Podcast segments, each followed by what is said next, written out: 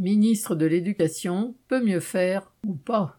Présenté par l'entourage de Macron comme l'anti-Blanquer, le nouveau ministre de l'Éducation, Papendiaï, vient de se mettre à dos une bonne partie de ceux qu'il était censé séduire, les enseignants.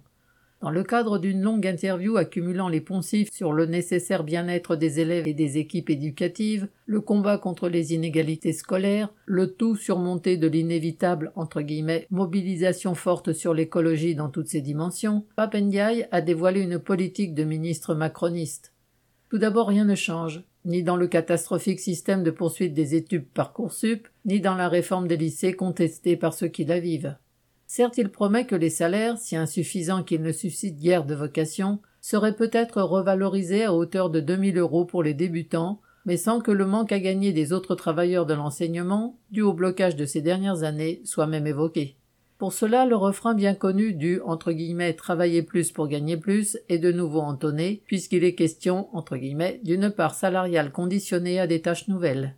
Et surtout, la gestion des absences des enseignants inférieurs à deux semaines est renvoyée à leurs collègues. Ils seraient censés compenser les heures de cours manquantes à charge de revanche.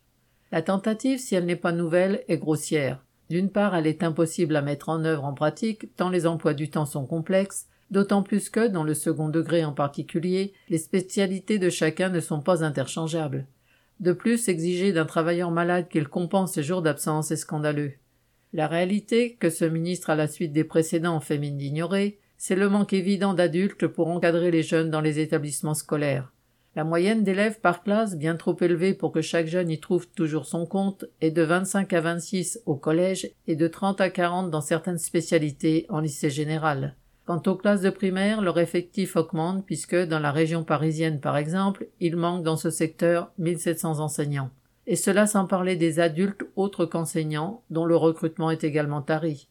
Nulle part il n'est question des embauches massives qui seraient nécessaires, pas plus que du rattrapage du pouvoir d'achat perdu. La prise d'opposition du ministre revient donc à rejeter la faute sur le personnel en place et à poursuivre la dégradation des conditions d'études et d'enseignement. Viviane Lafont.